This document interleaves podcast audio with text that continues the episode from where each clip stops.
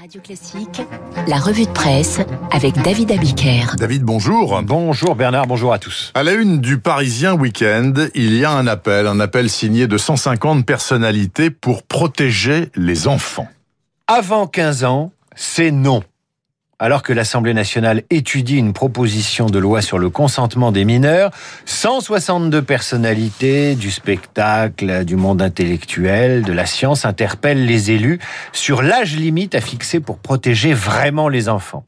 Et cette pétition est emmenée par la romancière Tristan Bannon et l'animateur de télévision Nagui.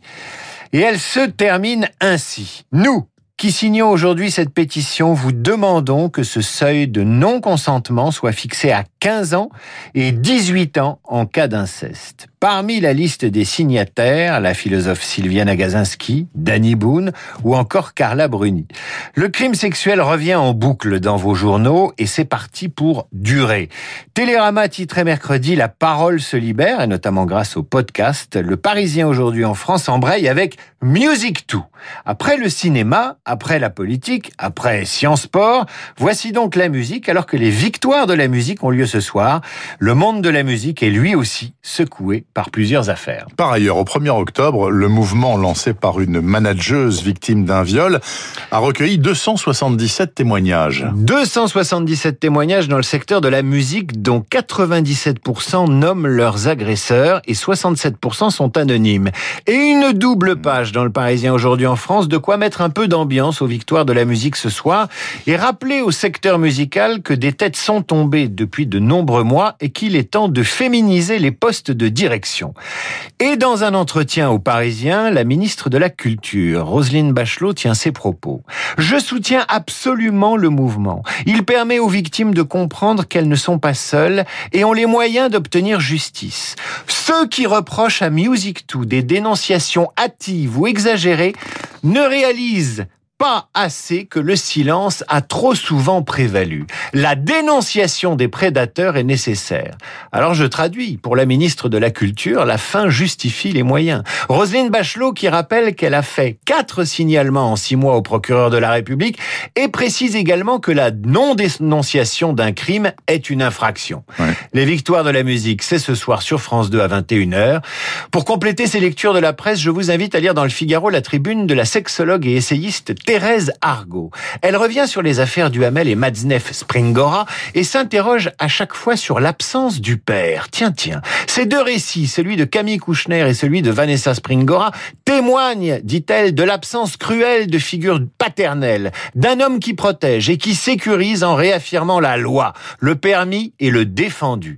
Et elle ajoute plus loin, pour certaines militantes, la figure du père est celle qu'il faut abattre pour détruire le fameux patriarcat, avec ses mâles blancs de préférence qui de tout temps sont des violeurs, c'est mal à l'origine de la violence.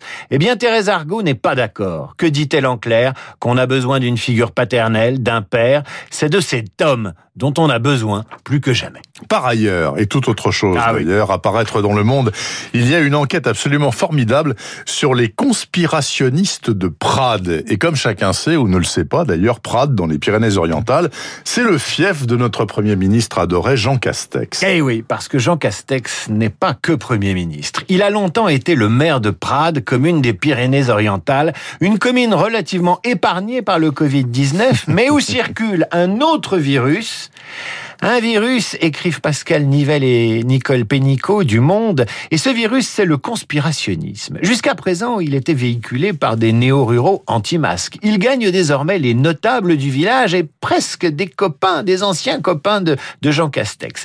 Il y a 6000 habitants à Prades, mais chaque mardi, écrit Le Monde, c'est un défilé théâtral de pleureuses, de crieurs et d'annonciateurs de l'apocalypse. Il est temps de se réveiller. Votre système immunitaire est la solution, crie un haut-parleur. Quand on se mettra tous une balle dans la tête, il sera trop tard. Les complotistes ont donc pignon sur rue les jours de marché à Prades, l'un des marchés les plus courus des Pyrénées-Orientales. S'y donnent rendez-vous des anti-masques et le collectif Ballet Masque 66 pour dénoncer le sacrifice des enfants.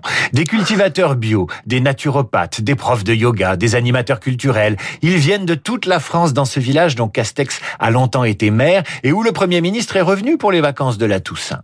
Et donc chaque mardi, ces anti-masques font un happening et circuler cette théorie. La maladie est grossie. L'intérêt de nos dirigeants est de nous arrêter au profit d'un gouvernement mondial. C'est ce qu'explique au Monde Dominique qui fait partie des 200 militants qui se donnent rendez-vous au marché chaque semaine. Certains locaux commencent à la trouver encombrante cette manifestation et traitent les alternatifs de fumeurs de pétards. Si ces gens attrapent le virus et souffrent, ils vont comprendre, commente une retraitée d'un âge respectable. Et il faut chier, oui, résume Jean-Louis qui se dit très copain avec Jean, Jean Castex évidemment. Ces récalcitrants sont en train de s'incruster dans le fief du Premier ministre, rejoints par d'anciens gilets jaunes. On est en train de faire de nous des moutons. Ils dénoncent la dictature sanitaire, l'amplification de la maladie à des fins manipulatrices.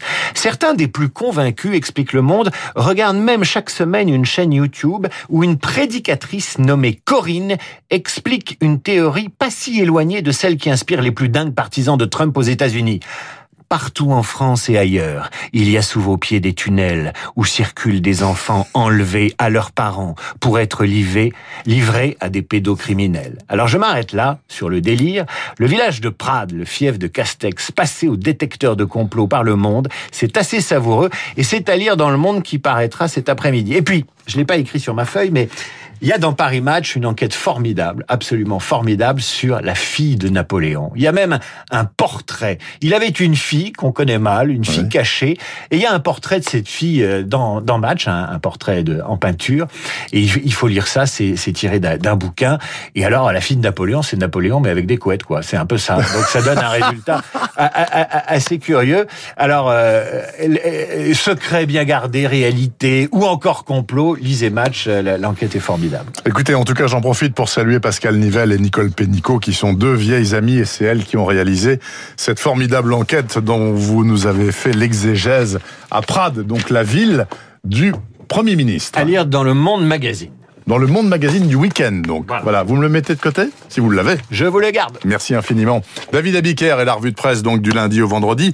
David, j'espère que vous mettrez ce week-end à profit pour réécouter un petit Chick Corea. Sait-on jamais Chick Corea qui vient de mourir à 79 ans, grand pianiste de jazz. Écoutez-le dans Spain.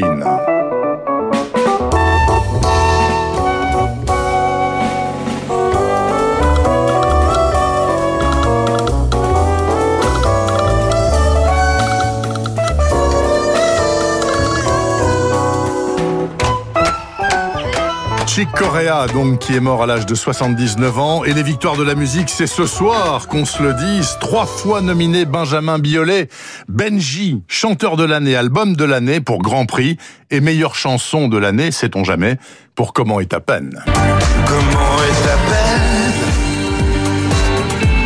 La mienne est comme ça. Faut pas qu'on à toucher le bas. On verra bien, en tout cas, bonne chance à lui, Benjamin Biolay. Et le directeur de Radio Classique vient de rentrer en studio pour me dire, est-ce que tu pourrais préciser que ce soir à 19h, Laurent Deville, le monsieur jazz de la maison, va rendre hommage, bien sûr, comme il se doit, dans une émission spéciale à Chick Corea, qui a disparu il y a quelques heures. Grand, grand pianiste de jazz fusion. Il est 8h40 presque. Deux esprits libres sont là pour dynamiser nos neurones qui en ont bien besoin. C'est dans deux minutes. Il y a Louis Osalter, qui est journaliste, bien sûr et Nicolas Bouzou, qui est économiste.